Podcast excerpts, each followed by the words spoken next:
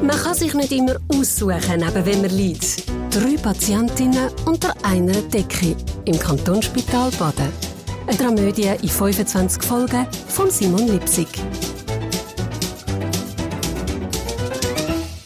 Der Estelle, ihre Verlobte, der Anwalt Mark Burri, hat einen Lauf gehabt. Fahrt an, zack, freier Parkplatz. Kommt ins KSB rein, zack, Blumenladen. Ja, das Glück war auf seiner Seite. Ich meine, klar, klar hat er seiner Assistentin noch sagen, sie solle doch bitte noch ein paar Blumen besorgen für die Estelle.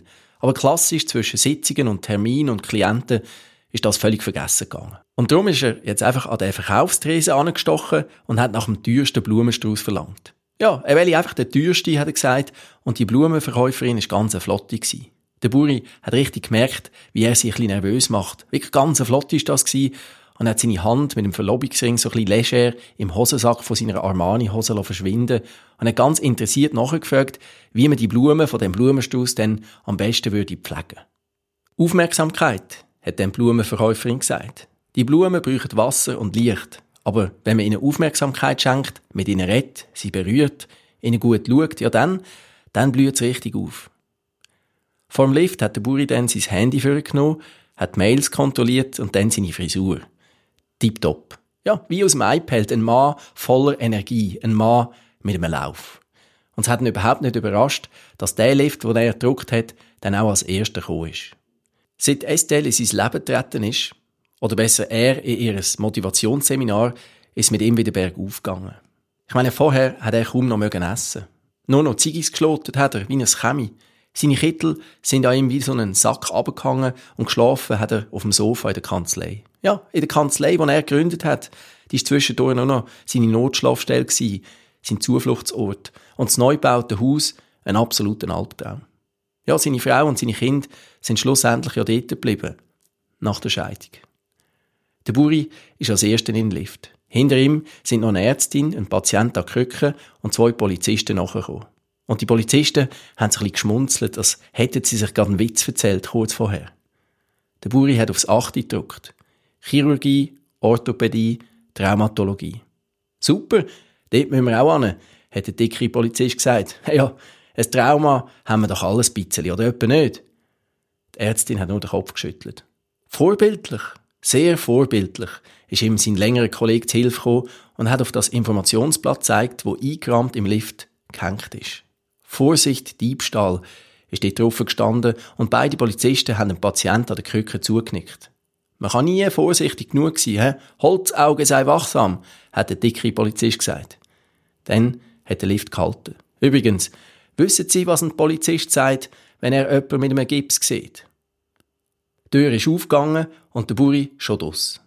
Er hat im Vorbeilaufen noch schnell auf den Baktolinspender gedrückt und hat sich auf dem Weg zum Zimmer 16 die Hände desinfiziert. Das Lachen der beiden Polizisten hat man immer noch gehört. Es ist sogar lauter geworden. Gott vertelle, hey, sag nicht, die müssen auch. Aber da sind schon neben ihm gestanden. Müssen Sie auch in Zelle Nummer 16? hat der längere gefragt. Ja, wir sitzen doch alle irgendwie in einem Gefängnis. Oder etwa nicht? Und dann sind sie vor der Tür gestanden.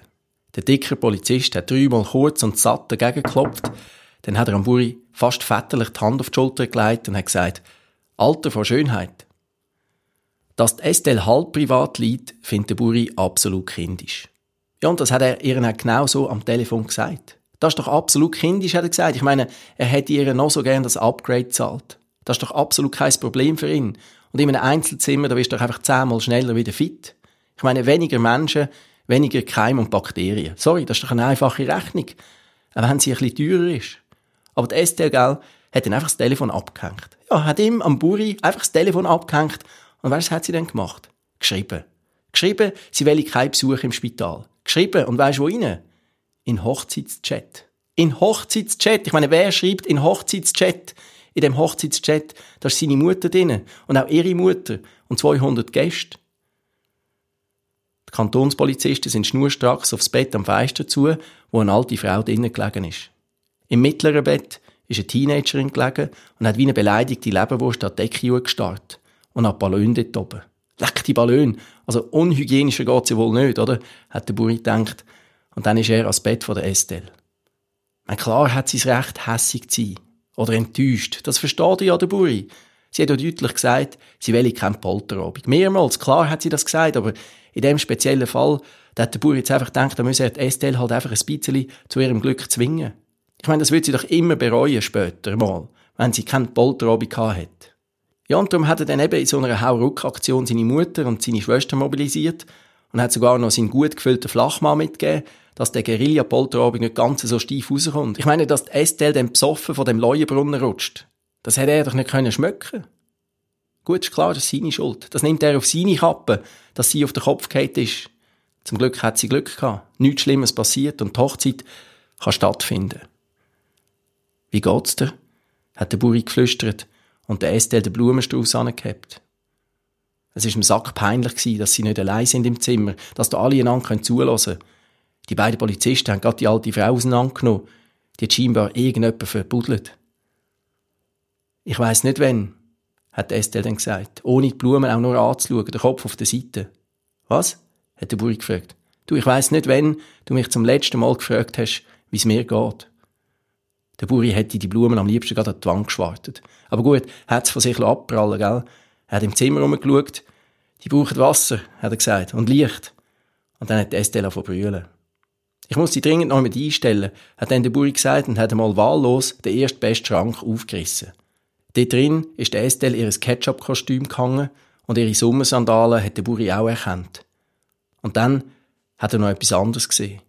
Er hat Estelle ungläubig angeschaut. Und dann hat er ihr das Ziggy-Päckchen und das Zippo einfach aufs Bett geschwartet. Rauchst jetzt etwa? Die Estelle hat das Feuerzeug genommen, hat es angezündet und den Spruch laut vorgelesen, wo hinten drauf eingraviert ist. Speak your mind, but ride a fast horse. Hat das nicht der John Wayne gesagt? In dem Moment klopft es an der Tür, die Estelle klappt das Zippo zu und gerade, wo die Krankenschwester reinkommt, sagt Estelle, nein, das gehört nicht mehr. Das ist geklaut.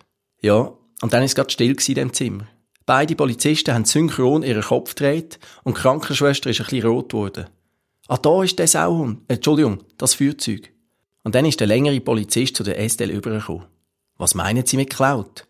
Und der Buri, gell, nichts Besseres gewusst, als einfach nachher zu doppeln. Ja, also das wüsste ich auch noch gern, das würde mich auch noch interessieren. Die Estelle, gell, kurz zu der Marina übergespienzelt, wo ja das Ziggy-Päckchen und das Zippo wirklich geklaut hat. Ich meine, die könnte ihre Tochter sein, hat Estelle gedacht. Ihre Tochter, wo sie nie hat. Und darum hat sie dann nochmal laut vorgelesen, was auf dem Zippo gestanden ist. Speak your mind, but ride a fast horse. Und dann hat sie ihrem Verlobten am Burigel so die Hand auf den Unterarm gelegt. Weisst, all meine Sprüche, meine guten Ratschläge, meine kleinen Motivationshilfen, wirklich all meine Tipps, mein gutes Zureden und Aufbauen, meine Witze und Ideen, meine Geistesblitze und Schlussfolgerungen, all meine Einfälle, meine Worte, meine Sätze, all das ist im Grunde genommen alles zusammengeklaut. Über all die Jahre. Von überall her. Nichts von dem ist von mir. Oder gehört mir. Oder gehört zu mir. Und je mehr ich mich von anderen bedient habe, desto weniger ist von mir noch rum Ich weiß eigentlich gar nicht, wer ich bin. Und amig sage ich sogar Sachen, und zwar ernsthafte Sachen, und ich gar nicht so mein. Verstehst? Am Buri ist die ganze Situation jetzt schon ein bisschen geschmauch geworden. Er hat an seiner Krawatte angefangen rumfiguretteln. Sein Lauf ist definitiv vorbei gewesen.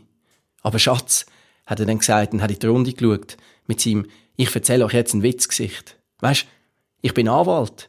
Ich erzähle den ganzen Tag Sachen, die ich nicht meine. Und dann hat er gelacht und hat die beiden Polizisten auffordernd angeschaut, weil die, die scheinen ja wirklich Humor zu haben. Aber die Polizisten haben keine Miene verzogen. Nicht einmal mit dem Maulwinkel haben sie zuckt. Und das Zippo da, ist das jetzt geklaut oder nicht? hat dann der Dickere nachgebohrt.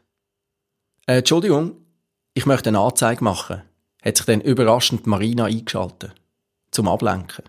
Ja, ich möchte eine Anzeige machen. Weil letzte Nacht, letzte Nacht ist da eine schwarze Katze ins Zimmer gekommen und hat die Frau da, und dann hat Marina mit dem Kinn so auf die Lili gezeigt, hat die Frau dort fast umgebracht. Ja, keine Ahnung, ich vermute irgendwie Katzenhaar oder, oder Katzenspeuz oder irgend so ein Katzengacki-Bakterienseich. Auf jeden Fall ist die Katze der Frau aufs Bett gumpet und kurz darauf ist das ganze Küchen und Versticken losgegangen. Ich meine, wem auch immer die Katze gehört, also, der macht sich doch schuldig. Das ist doch grob fahrlässig. So eine Katze gehört doch nicht da in ein Spital, das ist doch sicher verboten, so etwas. Der Anwalt Buri hat gerade genickt. Ja, also so eine Keimschleuder reinzuschmuggeln, das sei sicher gegen die Hausordnung. Also selbstverständlich hat sich da die Krankenschwester eingeschaltet. Selbstverständlich gibt es in dem KSB keine Katzen oder irgendwelche anderen Haustiere. Das ist gar nicht möglich. Ich habe die Katze aber gefüttert und gefilmt. Ich habe das alles dokumentiert, hat dann Marina gesagt und hat an die Decke geschaut, wo ihr Handy bambelt ist, an drei Ballonen. Die Krankenschwester ist bleich geworden. Der längere Polizist ist in Knie und ist abgekumpelt und hat sich das Handy geschnappt. Und der Dickere ist gerade mit dem Kugelschreiber gekommen und hat die drei Ballone vertatscht. Die Marina hat dann ihren Code eingegeben und hat das Handy der Krankenschwester in die Hand gedrückt. Da, schauen Sie selber. Jetzt haben sie alle angeschaut. Verbudelt, hat plötzlich die Lili aus dem Bett rausgehüstelt. Ich habe beide verbudelt.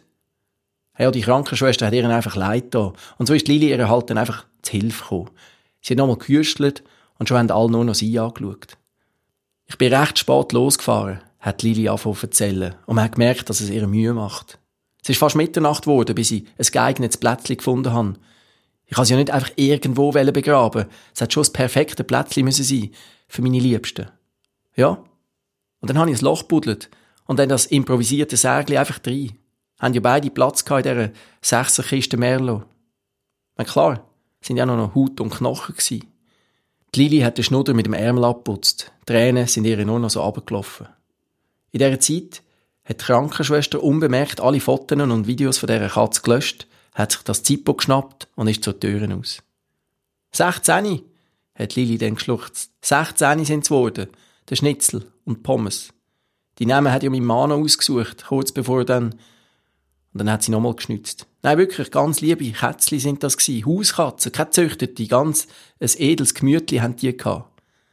Der Hitz und der Frunz von der Kantonspolizei haben ihre Blöckli versorgt. Sie haben es eigentlich schon von Anfang an vermutet. Es ist eigentlich klar gewesen, dass der Fall von dieser alten Frau, die mitten in der Nacht mit einem Spaten und Dreck im Auto an der Ampel einpennt, dass der Fall schlussendlich ganz eine banale Geschichte wird sein.